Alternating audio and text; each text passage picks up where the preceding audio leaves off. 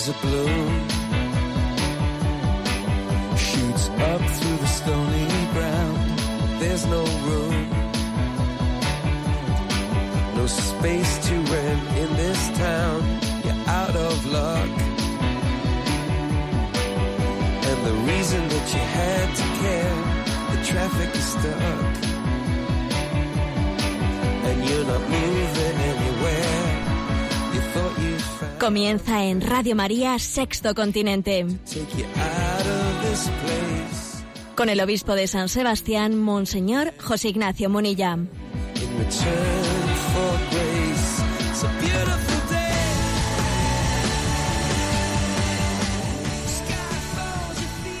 Un cordial saludo a todos los oyentes de Radio María. Un día más, con la gracia del Señor, nos disponemos a realizar este programa llamado Sexto Continente, que lunes y viernes realizamos aquí de 8 a 9 de la mañana, hora peninsular, una hora antes en las Islas Canarias. Sé que también hay muchos oyentes que lo escuchan, pues no en directo, sino también a través de, del podcast de Radio María, a través del canal de iVox que podéis también encontrar con el nombre de Sexto Continente y hacemos un saludo a todos ellos. Además también sé que hay muchos oyentes de otras naciones y esto es una gran familia. María se caracteriza por cobijar bajo su manto a, a hijos que están muy distantes geográficamente y muy unidos en el corazón inmaculado de María.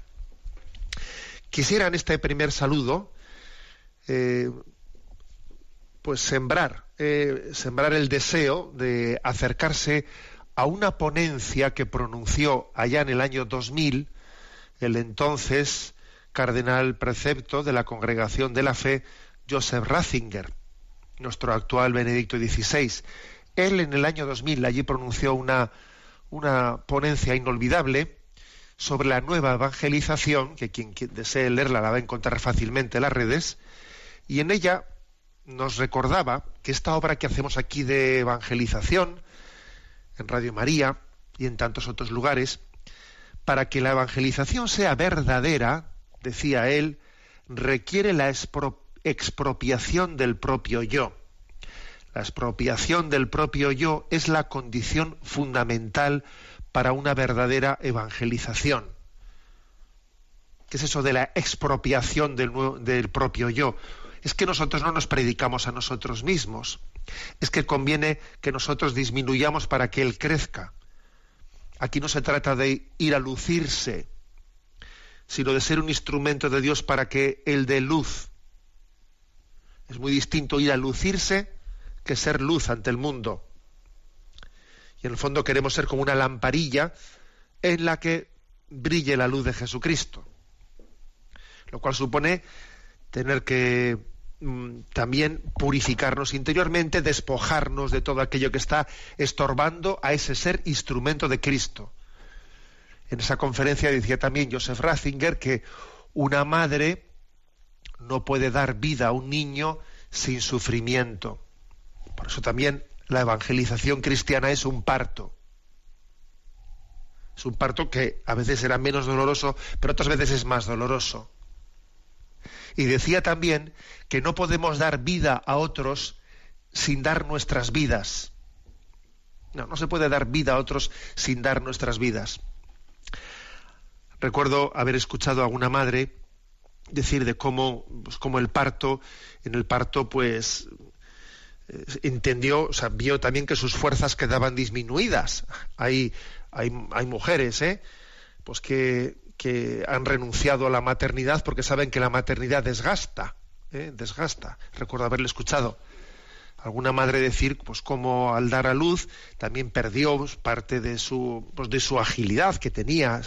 Es decir, no, no podemos dar vida a otros sin dar nuestras vidas. Eso ocurre también de alguna manera en la, en la vida entendida biológicamente, pero entendida espiritualmente todavía un poco más. No podemos dar vida a otros sin dar nuestras vidas.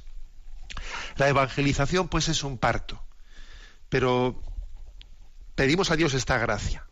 Estar dispuestos a, a dar nuestra vida para que sea Cristo quien reine, expropiándonos de nuestro propio yo, que la evangelización sea poner a Jesucristo en medio y que viéndole, conociendo a Jesucristo, pues en los corazones de todo el mundo se enamoren de él. Este es nuestro, nuestro deseo y, como digo, esa ponencia del entonces cardenal Joseph Ratzinger en el año 2000, la nueva evangelización, conviene que podamos acercarnos y, y, renovar ¿no? pues los conceptos que allí se vertieron.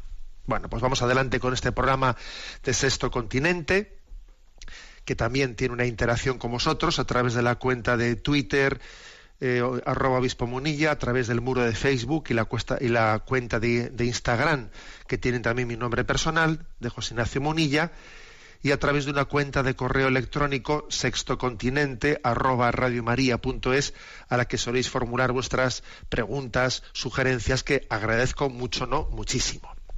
Bueno, ¿qué quiero comentar en, el programa de hoy? Pues un servidor ha escrito una, un artículo esta semana que hice público ayer mismo en las redes sociales, eh, comentando la instrucción que la Santa Sede ha publicado esta semana, Ad Resurgendum cum Cristo. Ha, publicado una, una instrucción sobre la importancia de enterrar a los muertos, saliendo al paso del hábito bastante extendido en muchos lugares, pues de no enterrar las cenizas y curiosamente, pues esa instrucción ha tenido bastante eco mediático. Ha sido, incluso en algunos telediarios se, habló de qué sorpresa. O sea, es curioso, ¿no? Y ha tenido pues un eco y una forma de, darse noticia de ella con cierta distorsión también. Bueno, pues a ese respecto y además eh, ante la, también la inminencia de la celebración del Día de Todos los Santos y de todos los difuntos, pues me parece que era adecuado escribir un artículo al respecto y lo he titulado Enterrar a los muertos, la última obra de misericordia. ¿eh? Lo voy a ir leyendo e intercalando algunos comentarios. Se acerca el final del jubileo de la misericordia y la Santa Sede ha hecho pública la instrucción ad resurgendum cum Cristo para recordarnos la importancia de la última de las obras de misericordia, enterrar a los muertos el hecho de que este jubileo finalice en el mes de noviembre, mes tradicionalmente dedicado a la oración por los difuntos, contextualiza la siguiente pregunta. ¿Tiene sentido seguir predicando en pleno siglo XXI el mandato cristiano de enterrar a los muertos cuando la incineración lleva camino de ser la opción mayoritaria? Es cierto que durante mucho tiempo la Iglesia se opuso a la cremación a la práctica de la cremación de los cadáveres, porque se percibía en este gesto una conexión con la mentalidad dualista platónica, según la cual el cuerpo debía ser destruido para liberar al alma de la cárcel de la materia. La Iglesia actualmente no la proscribe, porque está fuera de duda que esta práctica no está ligada en sí misma al dualismo platónico ni al reencarnacionismo. Es decir, que aunque la Iglesia sigue prefiriendo la sepultura de los cuerpos, comprende también las razones prácticas que en ocasiones pueden empujar a optar por la cremación, razones higiénicas o económicas o sociales, etcétera. ¿eh? Interrumpo aquí la lectura y hago algunas, ¿eh? algunos comentarios. No es casualidad que se haya hecho pública eh, esta instrucción en, pues en este momento, eh, cuando está a punto de finalizar el jubileo de la misericordia y a punto de celebrarse el, eh, pues el día de todos, de todos los difuntos. No es casualidad. De hecho, estaba escrita ya hace bastantes meses, antes del verano, estaba ya escrita y se ha publicado ahora, lo cual quiere decir que se ha buscado también una fecha para que tenga una pedagogía. ¿Cuál es la pedagogía? Pues estamos en el jubileo de la misericordia y en el jubileo de la misericordia hemos predicado especialmente las obras de misericordia, corporales y espirituales. Y mira tú por dónde que la última de las obras de misericordia corporales, las, ¿eh? las recordáis, visitar a los enfermos, dar de comer al hambriento, dar de beber al sediento, dar posada al peregrino, vestir al desnudo, visitar a los presos, enterrar a los difuntos es que la última obra de misericordia es enterrar a los difuntos. Me hace mucha gracia que en algún telediario dijesen, pero qué sorpresa, qué novedad, novedad, sí, una novedad bimilenaria, pero bueno. Y no solo eso, es que además las obras de misericordia espirituales dice, no enseñar al que no sabe, dar buen consejo al que lo necesita, corregir al que yerra, perdonar al que nos ofende, consolar al triste, sufrir con paciencia los defectos del prójimo y la última, rezar a Dios por vivos y difuntos. O sea, que las dos últimas obras de misericordia, tanto las corporales como las espirituales, las dos hacen referencia pues a ese, a ese misterio, al misterio de la muerte, enterrar a los difuntos y rezar a Dios por vivos y difuntos. ¿eh? Bueno, pues eh, por lo tanto hay una contextualización. La contextualización es que eh, la Iglesia quiere hacer o sea, quiere hacer toda la pedagogía de, del jubileo de la misericordia. Y quiere dejar también para el final del jubileo, eh, pues, este recordatorio de cuál es la, cuál es la meta de nuestra vida, cuáles son los misterios últimos hacia, hacia los cuales caminamos y no queremos vivir de espaldas a esta realidad. ¿eh? Porque cuando una sociedad vive de espaldas a la muerte, o cuando hace de la muerte algo virtual, que como si es una cosa que yo viese en vídeos de YouTube o, en juegos o en juegos o en películas, pero sin embargo mi vida real jamás se plantea eso, como si, como si la muerte fuese un espectáculo, ¿no? Pero que es como si eso no me fuese a acontecer a mí. ¿eh? Pues cuando una sociedad vive de, espaldas a esa realidad, es que vive en el engaño, ¿eh? del engaño. Nosotros queremos vivir, vivir en verdad. ¿eh? Y creo que es una eh, es por lo tanto una gran oportunidad de hacer una catequesis del sentido de la vida también desde la realidad de cuál es nuestro destino. Bueno ese es el punto punto de partida. Em, en segundo lugar eh, decir que aquí yo he hecho un pequeño un pequeño recordatorio.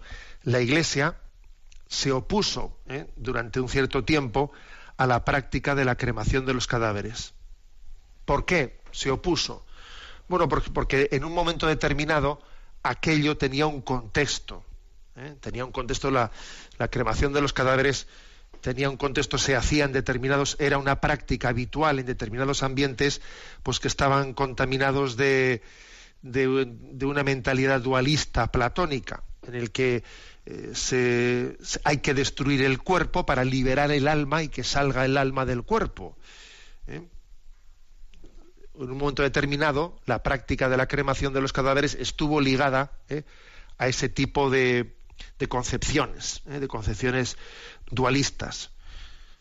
Y, decir que, bueno, por eso en la medida en que eso quedó claro, que la cremación no necesariamente tiene, tiene que estar eh, ligada a esa concepción, la Iglesia levantó esa prohibición, porque en el fondo no está intrínsecamente ligada a esa concepción platónica o reencarnacionista. También, digamos, la cremación, en el fondo, pues uno puede hacerla desde, otra perspectiva, que es que finalmente, de una manera, si por un método artificial, el cuerpo llega a, a ese estado de ceniza que en el fondo iba a ser también en el devenir de, un cuerpo que ha sido enterrado, que después de, ser enterrado se va poco a poco descomponiendo, descomponiendo, hasta que finalmente se llega a convertir en ceniza. O sea, que es decir que la cremación lo que hace es acelerar, ¿no? artificialmente en el tiempo lo que es la descomposición progresiva del cuerpo. En ese sentido, eh, no, hay, no, hay, ninguna oposición, ¿no? Eh, eh, con la fe católica de esa práctica de la cremación. Más bien es el espíritu con que es hecha si es un espíritu que está hecha bajo una especie de suposición contraria a la, a la fe católica, obviamente, pues entonces eh, eh, había razones por las, que por las que la Iglesia se opusiese a la cremación. Cuando es hecha no por esa especie de concepción dualista, sino por otro tipo de razones más prácticas, obviamente la Iglesia no se opone a ello. Sí que es verdad que dice el documento que la Iglesia prefiere la sepultura de los cuerpos que la incineración. Porque dice prefiere, aunque no lo, aunque no proscribe, ¿eh? lo contrario, pues prefiere porque también los signos son una gran pedagogía. El enterrar un cadáver, incluso un mismo funeral con cuerpo presente, pues tiene otra tiene otra fuerza, tiene, tiene una visualización de un signo pues que es preferible, por ejemplo, pues un funeral de cuerpo presente que no un funeral sin, sin ese signo tan, eh, tan fuerte. ¿eh? Lo mismo pasa pues con respecto a que la Iglesia prefiere la sepultura de los, de los cuerpos porque existe en ello pues un, un valor de pedagogía, una visualización de, de, lo que es entregar el cuerpo a la tierra ¿eh? que nos ayuda ¿no? en, su pedagogía para la fe. Bien, lo prefiere, como digo, ¿eh? pero no lo, no lo obliga, porque es que el mundo, el mundo es muy complejo y en el mundo hay muchas eh, culturas muy distintas y puede haber situaciones en las que, por ejemplo, pues la, la cremación sea mucho más económica, lugares en los que eh, pues, pues un nicho, un nicho o una tumba tenga un precio prohibitivo, puede haber, es decir, que puede haber razones económicas, higiénicas o lo que fuera que hagan comprensible el recurso a la incineración sin que eso sea percibido como algo contrario a la fe. ¿eh? Eso es lo que dice el documento. Bien, continúo ¿eh? la lectura de este artículo, Enterrar a los muertos, la última obra de misericordia. Ahora bien, más allá de la incineración, se han ido extendiendo diversas prácticas que oscurecen la fe cristiana en la resurrección de los muertos. La aventación de las cenizas en el mar o en la montaña, la conservación de las mismas en los hogares, la división de las cenizas entre los seres queridos, la transformación de las cenizas en recuerdos conmemorativos o piezas de joyería. Por ello, es oportuno recordar que la obra de misericordia que nos insta a enterrar a los muertos sigue vigente también para las cenizas que han sido eh, vamos, los restos de la incineración. También el enterrar a los muertos es una obra de misericordia que se aplica a esas cenizas. Bueno, es curioso que cuando una cultura eh, se separa, eh, se separa de sus raíces, pues no sabemos cómo proceder en la vida, ¿no? Y es curioso, pues, ver, ver hasta qué punto ha habido una serie de prácticas, una serie de prácticas que han mostrado, han sido, yo creo que un signo del desnortamiento, de no saber qué hacer con los restos de nuestros seres queridos, ¿no? desde echar las cenizas en lugares en lugares que son pues especialmente queridos. A mí me gustaría eh, pues que echasen mis cenizas en este sitio que me gusta mucho. Yo recuerdo que lo conté también cuando explicamos el catecismo, haber conocido algunos casos en los que dice alguno, pues a mí me gustaría que echasen mis, cenizas en el Bernabéu. A mí me gustaría que echasen mis, mis cenizas en el... Yo he visto casos como esos. Recuerdo haber intentado algunas familias pues intentar iluminarles para que no hagan tal cosa. Y de hecho voy a decir que existen en este momento columbarios, o sea, lugares en los que no se aventan las cenizas, sino que se depositan eh, eh, a, modo de pequeños cementerios para las cenizas en algunos clubs de fútbol. ¿eh? O sea, que es que uno va a estos, grandes, a estos campos de fútbol de los grandes equipos y tienen algunos columbarios donde depositar las cenizas, ¿no? que a ver, eso no es una aventación de las cenizas, pero no deja de ser llamativo el hecho de que sea el club de fútbol el sitio en el que uno deja las cenizas, ¿no? ¿Eso qué quiere decir? Yo recuerdo que una ocasión siendo párroco, pues que, vino una familia en la que bueno, iban con, con las cenizas y con el recipiente con las cenizas y, y yo intenté pues animarles a que a que procediesen pues al enterramiento de las cenizas en el cementerio, en un columbario, etcétera.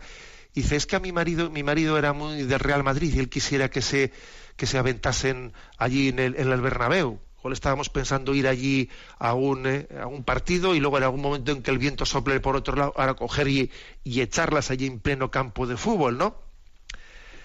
Y, es curioso, ¿no? Yo le dije, hombre, mire ustedes que a mí me parece, yo para intentar convencerles, como darles razones muy teológicas, me parecía que no las iban a entender, dije, voy a recorrer a un argumento así más de tipo afectivo, pensé yo, ¿no? Le dije, mire, ¿no le parece a usted que, que, la familia está llamada a permanecer unida, a ser un solo corazón y que eso de eh, echar los restos de su marido en el Bernabéu, que, que el corazón de su marido estará con ustedes y no con, el, y, no con el equipo de fútbol, ¿no? Dijo, no, no, ese argumento no lo utilice usted, me dijo, porque yo creo que mi marido estaba más en el fútbol que, en la familia. Y yo dije, madre mía, qué triste, ¿no? dije, me ha fallado el argumento afectivo, tengo que entender que ser más teológico. Pero que es curioso que en este momento existen columbarios en algunos estadios de fútbol, lo cual también indica dónde tenemos el corazón, señores. Bueno, pero acabamos de decir que, es, que es muy curioso, el desnortamiento se, se, también se visualiza en ese no saber qué hacer con las cenizas.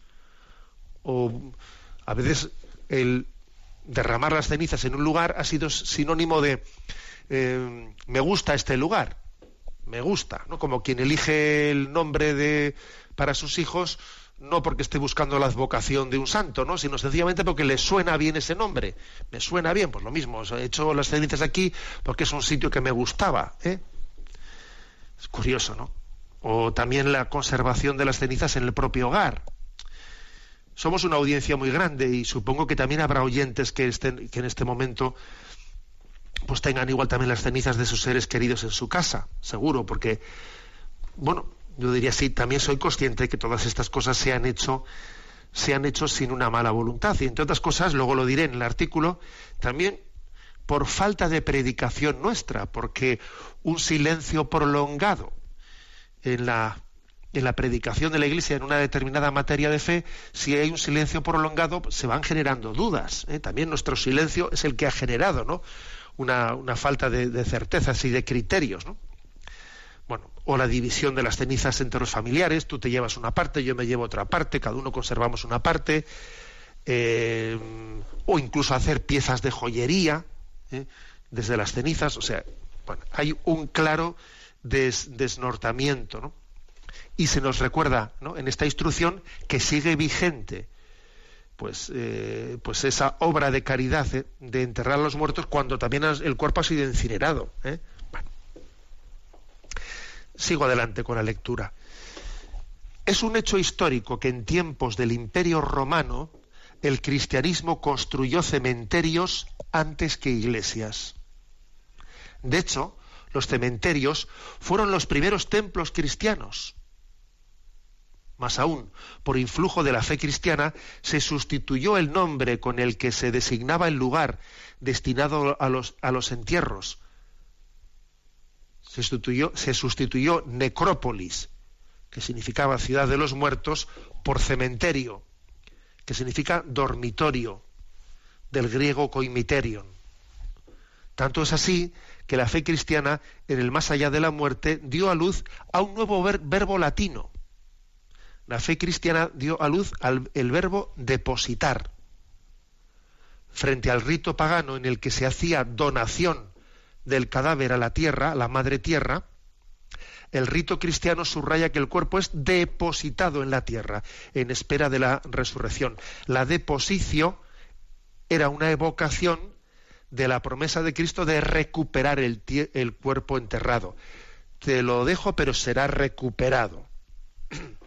Bueno, fijaros, fijaros que, que es impresionante, ¿no? Es impresionante eh, saber, por ejemplo, cómo la fe cristiana transformó, transformó hasta el propio nombre del lugar en el que se destinaba a los entierros. Pasó de llamarse necrópolis, ciudad de los muertos, a llamarse cementerio, que significa dormitorio.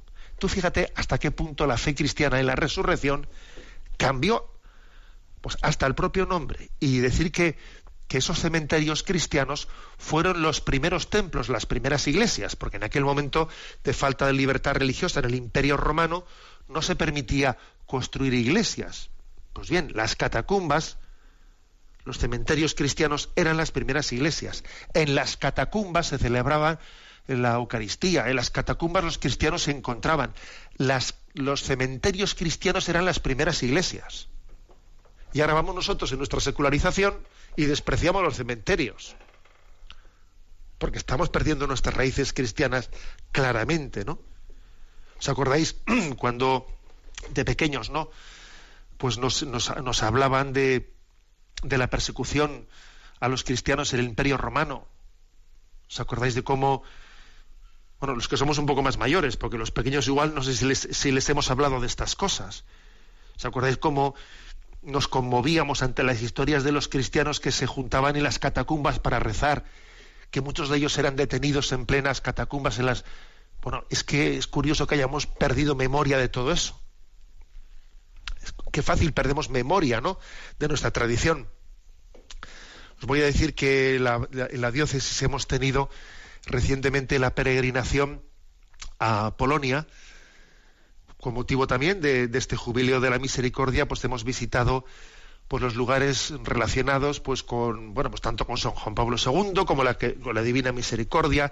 Y hemos visitado también los lugares emblemáticos de la historia polaca no la catedral Babel allí en, en Cracovia etcétera. Y ha sido un comentario común entre entre los peregrinos el hecho de que nos ha impactado cómo el pueblo polaco cuida sus tradiciones cuida sus raíces en los lugares a los que íbamos había siempre, continuamente, ¿no? Había montones de grupos de niños que, como parte ¿no? de su horario escolar, salen de, salen de, de clase y van acompañados por su profesor, visitan, visitan todos esos lugares relacionados con la historia con la historia de Polonia, entraban en las iglesias, entraban en la catedral, los grupos de niños, cada uno sin, sin interrupción, ¿no? y el profesor les iba enseñando a sus niños pues, pues cómo estaban enterrados allí sus reyes, la historia de cada rey, la historia cristiana. Y yo decía en alguna, es que en este momento nosotros parte parte de la explicación de la secularización que estamos viviendo en España, por ejemplo, es cómo se nos ha robado la historia o cómo se ha ocultado la historia. No sé si a nuestros niños pequeños les enseñamos o se les enseña cuál es nuestra historia si nuestros niños pequeños son conscientes pues de lo que fue la invasión musulmana durante tantos siglos, lo que fue lo que fue la reconquista, somos conscientes de, de toda esa historia o quizás el haber robado la historia es un elemento también, un instrumento hacia la secularización. Y dicho esto, por ejemplo, a la hora de decir de cómo, de cómo es posible que hayamos perdido conciencia de cómo la, vida de la Iglesia comenzó en las catacumbas, bajo la persecución eh, del Imperio Romano contra el cristianismo. Las catacumbas, esos cementerios cristianos, fueron los primeros templos en los que los cristianos dieron gloria a Dios. Y con el paso del tiempo nos hemos ido, hemos ido perdiendo toda la conciencia de lo que significa un cementerio como lugar de espera, como dormitorio ¿no? en el que esperamos la, pues la gloria de Dios, su manifestación gloriosa al final de los tiempos. Bueno, vamos a mm, estamos cerca también del día de todos los santos y escuchamos este canto de Jesús para ser santo.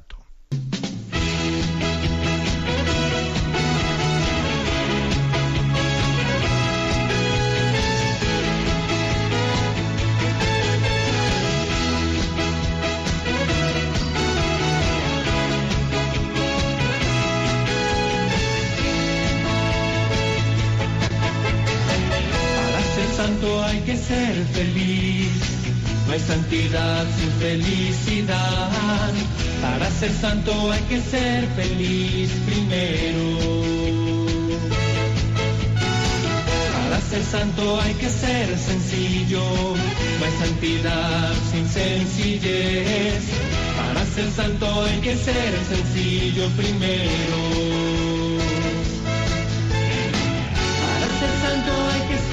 un poco loco, un poco loco, un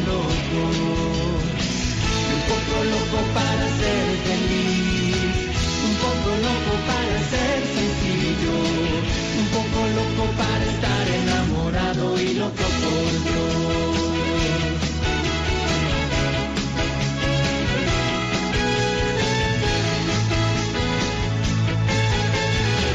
Para ser santo hay que dar amor no hay santidad si no hay amor.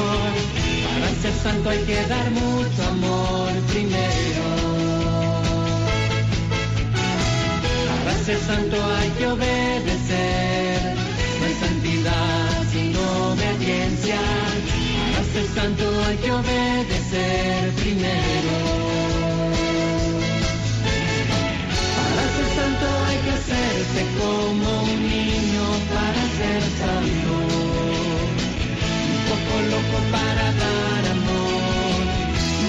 loco para obedecer, un poco loco para estar enamorado y loco por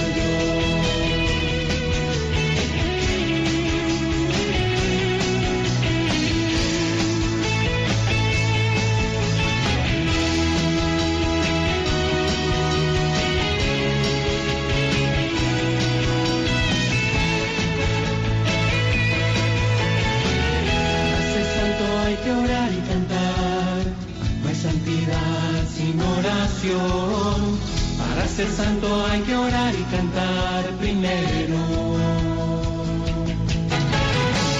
Para ser santo hay que trabajar. No hay santidad si no hay esfuerzo. Para ser santo hay que trabajar primero. Para ser santo hay que trabajar y jugar todo a su tiempo. Y tiempo para orar y cantar. Y darse tiempo para amar. Y darse tiempo para estar enamorado y loco por Dios.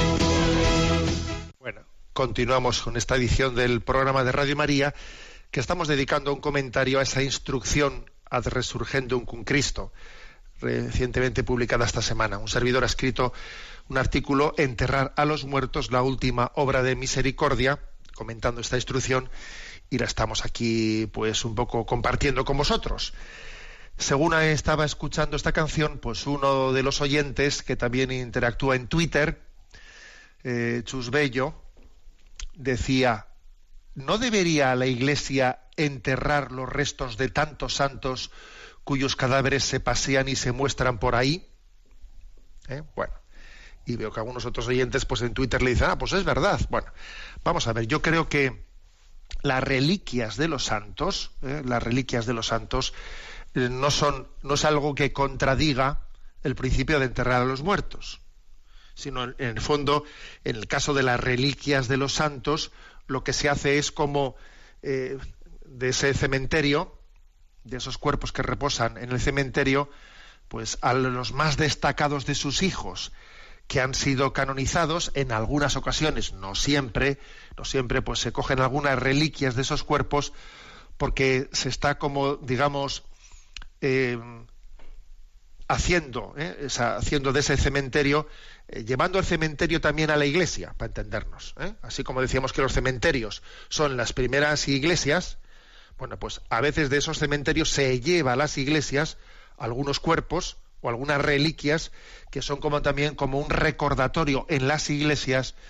porque esas, esas reliquias se suelen guardar en las iglesias. ¿eh? recordatorio de nuestra llamada a la vida eterna. ¿eh? Con lo cual no es una contradicción del principio, sino que en el fondo, si decíamos que los cementerios son las primeras iglesias, fueron las primeras iglesias, históricamente, los primeros templos, los primeros cementerios, perdón, pues digamos que algunas de esas reliquias llevadas a las iglesias es como recordar en nuestra comunidad cristiana pues la gloria a la que estamos llama- llamados, pues como esos santos concretos lo, lo están. ¿eh? Bueno, continúo eh, la lectura del artículo Enterrar a los muertos, la última obra de misericordia, ¿no?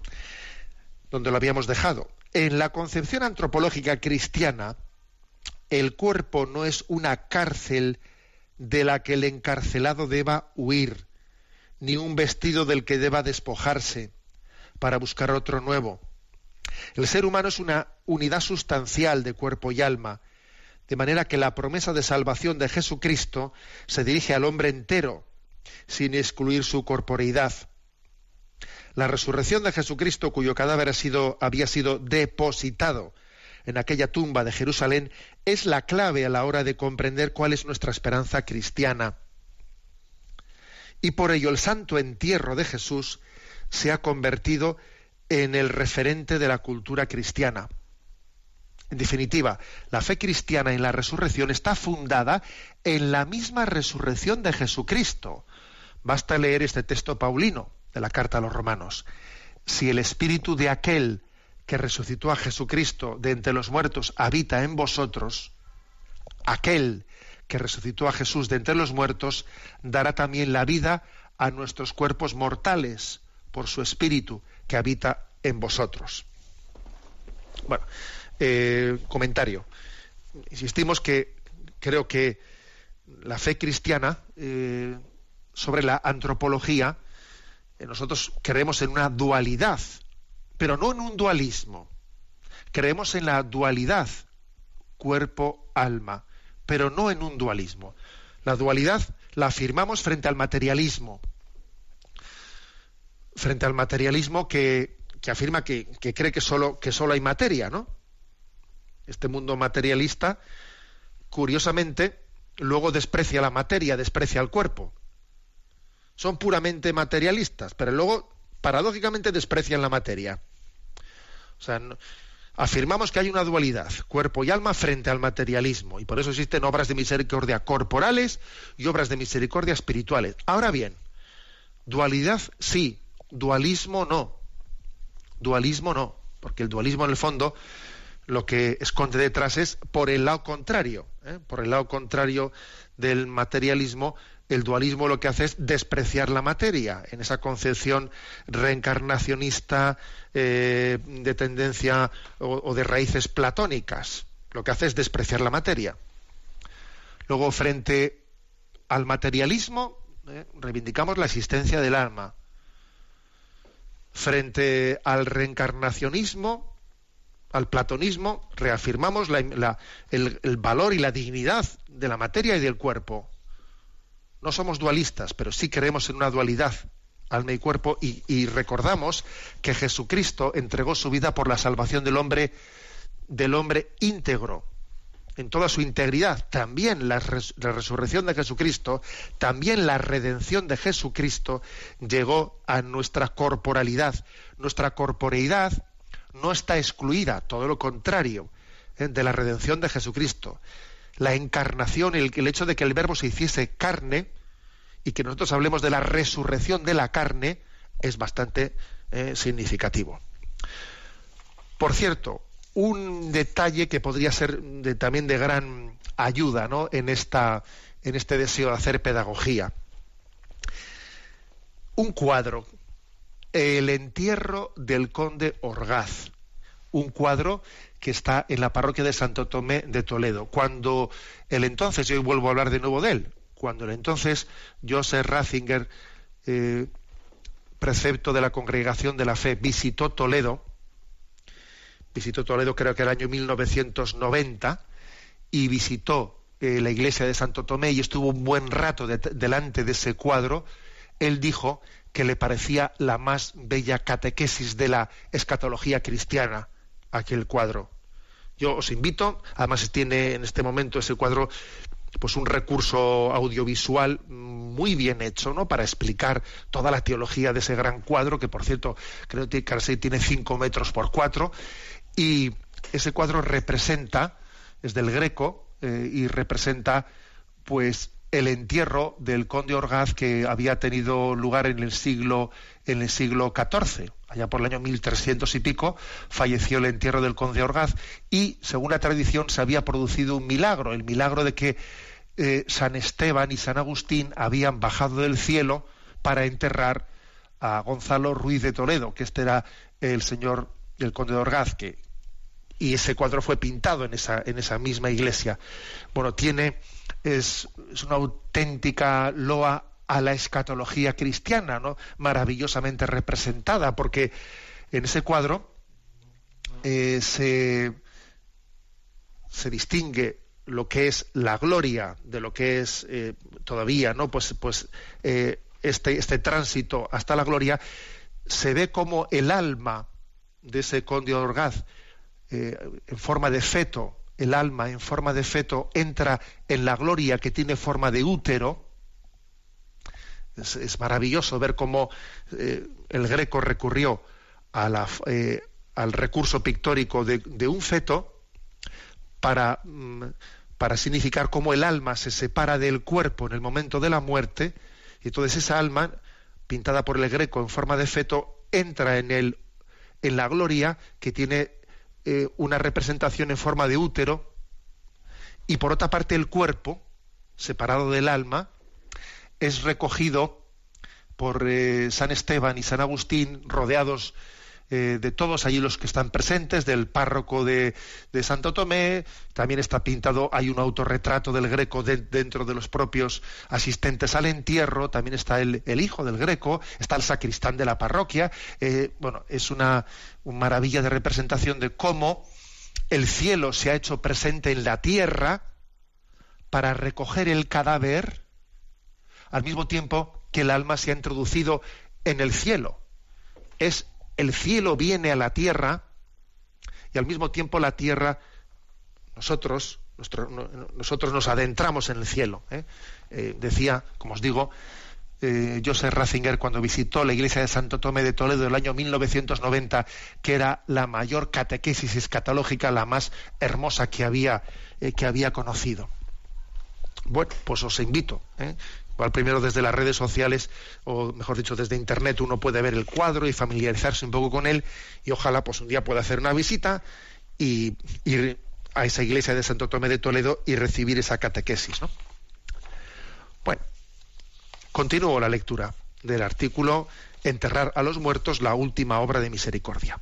Por ello, una de las llamadas que se nos dirige al finalizar este jubileo de la misericordia es la de poner por obra la última de las obras de misericordia corporales, enterrar a los muertos, al mismo tiempo que se nos invita a practicar la última obra de las misericordias espirituales, orar a Dios por vivos y difuntos. Ambas están íntimamente unidas, por cuanto cada vez que evocamos el reposo de nuestros seres queridos, sentimos la llamada a orar por su eterno descanso, rogando a Dios que llegue el día en que toda la familia nos reunamos en el cielo. Por cierto, ¿tenéis costumbre de que cuando vamos por viajando y pasamos en una carretera cerca de un cementerio, de hacer una oración? Eh, precisamente los cementerios tienen también ¿no? la, la razón de ser de no solo de enterrar a los muertos, sino de llamar a la oración por los muertos, por los difuntos. Un cementerio es una llamada. Pasar por un cementerio es como recibir una campana. Oye, que estamos aquí, las almas del purgatorio, que esperamos tu oración. Un cementerio es una llamada a rezar por la para que todos nos juntemos en el cielo, por la purificación de los que descansan, pero también para que todos nos juntemos en el cielo. La meta de nuestra vida es que la familia entera nos reunamos en el cielo. Entendida la familia en el sentido más, digamos, nuclear de la palabra, pero también no solo en el sentido nuclear, sino la familia, la familia extensa y la familia que es la iglesia y la familia que es la humanidad, ¿no? Pedir para que todos nos juntemos en el cielo. Repito, un cementerio, eh, porque aquí estamos hablando de la última obra de misericordia corporal, enterrar a los muertos, y la última de misericordia espiritual, rezar por los muertos. Un cementerio es como una campana que nos llama a la oración por los difuntos.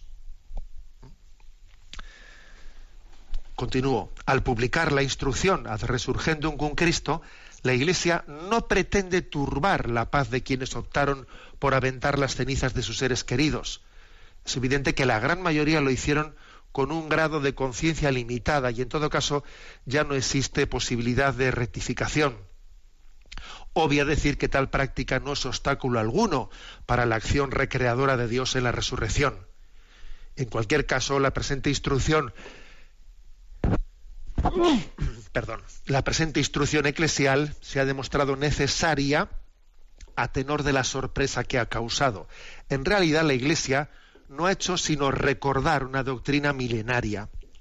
Quizás debiéramos entonar nuestro mea culpa eclesial porque una vez más se demuestra que un silencio prolongado en nuestra predicación equivale en la práctica a una duda, cuando no a una negación. La fe cristiana se expresa en signos y la renuncia a estos signos oscurece nuestra fe con el paso del tiempo.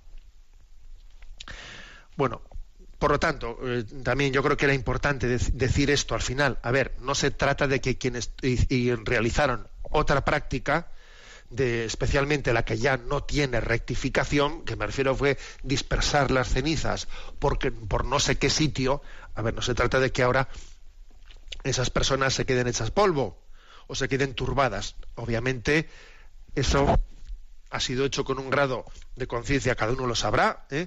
pero obviamente eso no tiene rectificación. Pero hay que decir que tal práctica no va a ser ningún obstáculo para la acción recreadora de Dios en la resurrección. ¿eh? O sea, obviamente el motivo por el que la Iglesia pide que se entierren los, eh, los cuerpos o las cenizas no es para que Dios pueda resucitarlos. Hombre, por Dios no es para eso. Imaginaros una persona cuyo cadáver haya caído al, cuer- al- mar y, ese cadáver cayó al mar y se descompuso, lo comieron los peces, los peces los comieron otros peces, los peces comieron otros peces, a ver cuál es el lugar en el que reposa el cadáver. A ver, a ver, el- es que el que creó la materia de la nada va a tener algún problema en nuestra recreación, en nuestra resurrección, de dónde están nuestros restos. A ver, ese no es la cuestión. La cuestión para enterrar a los difuntos, a las cenizas, no es para que Dios pueda llevar a cabo la resurrección y de lo contrario, si no, no hay resurrección. A ver, eso no, eso no es así. Eh, no, no, no se nos ocurre, no se nos ocurra tal cosa que sería eh, pues algo caricaturesco, ridículo. Se trata de que eso se realice para que cuidemos los signos, porque si no cuidamos los signos, pues la fe también se resiente, obviamente. Por lo tanto, los que dispersaron las cenizas eh, por, no sé qué lugares, que sepan que esa carencia de, un signo de que, se- de que el cuerpo de su ser querido no esté reposando en un lugar, en un cementerio determinado, esa carencia que ya no tiene rectificación porque dispersaron las, cenizas, tendrán que suplirla, tendrán que hacer un esfuerzo especial supliéndola, pues, pues buscando oye, pues vamos, ya que hicimos aquello, pues ahora vamos a cuidar especialmente estas fechas ligadas al difunto para que nos juntemos en una iglesia, recemos. O sea, la falta de- del signo de- del reposo de un cadáver en un cementerio, uno debe de intentar compensarla con otros signos, porque necesitamos signos para que la fe también la cuidemos y la, y la suscitemos. ¿eh? los que tengan las cenizas en casa, pues yo creo, creo que tienen que dar, dar el paso de buscar el lugar más adecuado, más digno para poder depositarlas. En muchas iglesias se comienzan ya a tener eh, columbarios, así se llaman a los lugares eh, en los que se depositan las cenizas. Aquí también en la Catedral de San Sebastián pues tenemos un columbario. En muchas catedrales existe. Creo que una iglesia es un lugar muy digno ¿no? para, esa, para ese entierro. Decir también que aunque eh, la compra o el alquiler de un lugar para depositar las cenizas tiene un precio y no siempre todo el mundo puede pagarlo, decir que también existen en los columbarios, por ejemplo, aquí también en el nuestro, un lugar para depositar las cenizas comunitario que suele ser gratuito. O sea, que es decir, que igual que existen las tumbas colectivas en los cementerios, también existen el lugar en el que se depositan las cenizas colectivamente, comunitariamente, sin tener eh, alquilado o comprado un lugar. Y eso suele ser gratuito, con lo cual digamos también que nadie recurra al argumento es que eso cuesta dinero. A ver, ese argumento no es argumento. ¿eh? Como cuando alguien dice yo no me caso porque cobran dinero, por Dios. A ver, eso no, no lo digas porque una cosa es lo que uno se gasta en la eh, pues en los banquetes y en las cosas, pero eso no tiene nada que ver con lo que es el sacramento del matrimonio. ¿Mm? Bueno, en cualquier caso creo que hay que entonar el mea culpa, como he dicho yo en este artículo. También nosotros desde la Iglesia tenemos que entonar el mea culpa porque esta sorpresa que se han llevado algunos medios de comunicación pensando en que la Iglesia decía algo distinto, anda, al Papa Francisco se le ha ocurrido, ¿cómo que se le ha ocurrido? Esa sorpresa lo que, lo que denota es que llevábamos un tiempo muy largo sin hablar del tema. Y claro, un silencio prolongado en la predicación en materias de fe equivale pues a una duda cuando no a una negación. Es que es importante hablar de todo, ¿eh? por su orden obviamente, pero de todo, porque si no hablas de todo, se crean dudas. La predicación de la fe tiene que ser íntegra, no solo predicar en cada momento lo que esté de moda, no solo predicar en cada momento lo que esté bien visto. Es más, creo que una de las mayores tentaciones que podemos tener nosotros en la Iglesia en este momento es reducir la predicación cristiana a los temas que son políticamente correctos y silenciar esos otros que son eh, pues contraculturales. Esa es la mayor tentación que podemos tener en este momento. Bueno, ha sido siempre, pero ahora especialmente, porque la presión de los medios de comunicación es muy grande, porque un pastor cuando predica puede tener miedo a ser criticado, porque hoy en día se critica muy fácil, te sacan en cualquier medio de comunicación y te ridiculizan lo que has dicho. Y entonces uno dice, voy a circunscribir mi predicación a los temas que sé que no corren peligro. ¿Eh? O sea, que tenemos que entonar nuestro mea culpa, porque esta especie de sorpresa que se ha creado denuncia ¿eh? nuestra, nuestra falta de predicación íntegra ¿no? del depósito de la fe cristiana. Y termina el artículo diciendo, sin duda alguna, nuestra fe en la resurrección está magníficamente expresada en la sepultura cristiana que realizamos en esos dormitorios a los que llamamos cementerios, ¿eh? que repito, es impresionante, ¿no? Que la palabra cementerio, ¿eh? del griego koimeterium, signifique dormitorio, dormitorio, y que el verbo latino depositar sea un verbo inventado por el cristianismo, para explicar qué es el entierro, porque el depositar, repito, ¿no? este aspecto, era lo contrario a donar el cadáver a la madre tierra. ¿eh? Se dice, nos hacemos uno con la madre tierra y volvemos. No, no, no. Depositamos en depósito. Esto es un préstamo. Te, pongo en depósito, en préstamo, este cuerpo que Dios resucitará al final, al final de los tiempos. Esta es nuestra fe en la resurrección en el más allá, en la, escatología cristiana en toda, en toda su riqueza. ¿no? Bendito sea Dios que, que nos, nos, promete compartir con Él la vida eterna, no solo en alma, sino en cuerpo y alma, ¿no? en, la en la integridad de, de, nuestra vida humana. Bueno, que sea muy brevemente, eh, vamos a atender alguna de las eh, preguntas que teníamos por ahí recibidas de los, de los oyentes y prometo que en el próximo programa ya intentaremos reservar más tiempo para ello. Buenos días, Yolanda. Si nos presentas alguna de las preguntas que hayan llegado. Pues vamos adelante con David Olivares, que pregunta: Quería saber desde cuándo la Iglesia tiene conciencia de la figura del obispo de Roma como papa. ¿Fue un hecho evolutivo el primado o allá por el siglo II se fue perfilando la majestad del Papa, o por el contrario, desde los primeros sucesos de Pedro ya se sabían Papa de la Iglesia Universal. Otra pregunta. ¿Es válido para un católico romano utilizar el término primus inter pares para denominar a San Pedro? Saludos y agradecido por sus intervenciones y su valor al dar a conocer el querigma. Bueno, igual deberíamos haber reservado para esta pregunta más espacio, pero brevemente. Lo importante es ver cómo en, los, propias, en los propios evangelios el primado de Pedro, ese puesto destacado que Jesús le dio a Pedro y a sus sucesores, está claramente manifestado.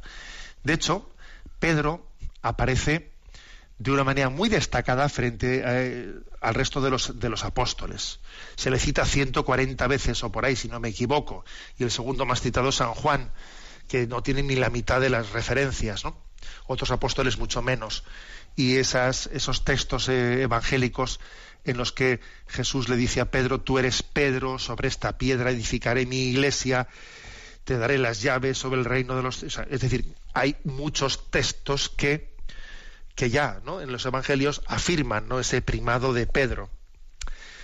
Como la pregunta del oyente era cómo se vivió esto en la iglesia, en la primera iglesia. Obviamente, pues eh, eh, la manera de implementar ese primado de Pedro en los primeros siglos no podemos pretender eh, que esté desarrollada como, como, ocurrió ya con el paso del tiempo, pero, pero sí que existen muchos elementos. Por ejemplo, San Clemente Romano, que fue obispo de Roma y tercer sucesor de San Pedro.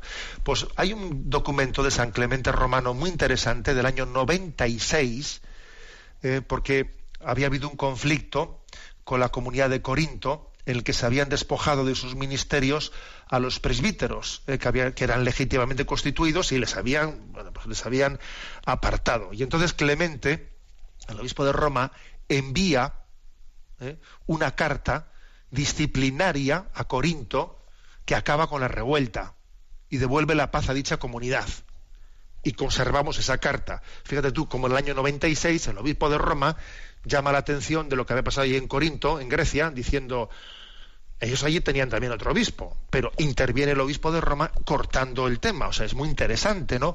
Una intervención como esa en el año 96.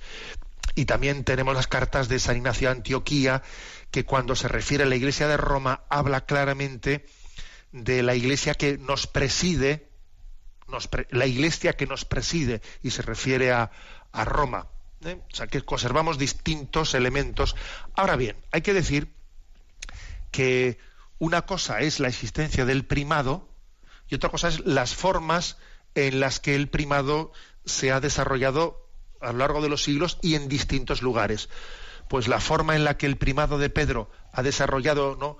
pues su, autoridad en las iglesias más lejanas en Oriente fue pues una forma, digamos, eh, no tan inmediata.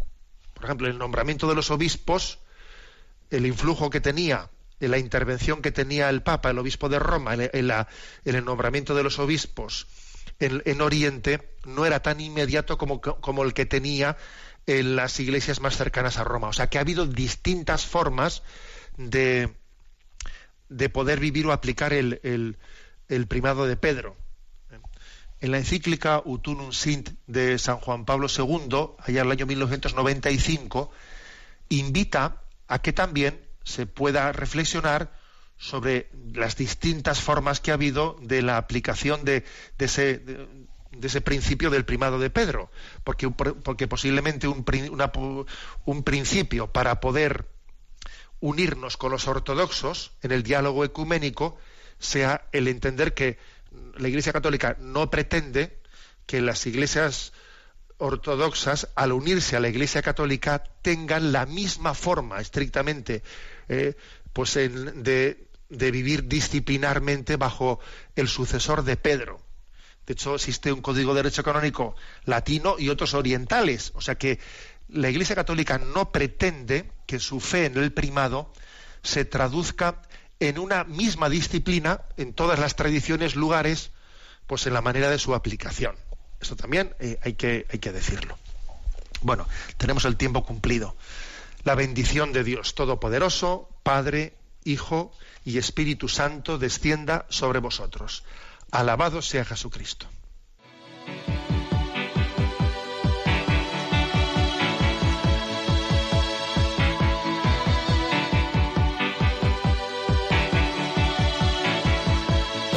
Is a blue shoots up through the stony ground. There's no room, no space to rent in this town. You're out of luck. And the reason that you had to care. The traffic is stuck. And you're not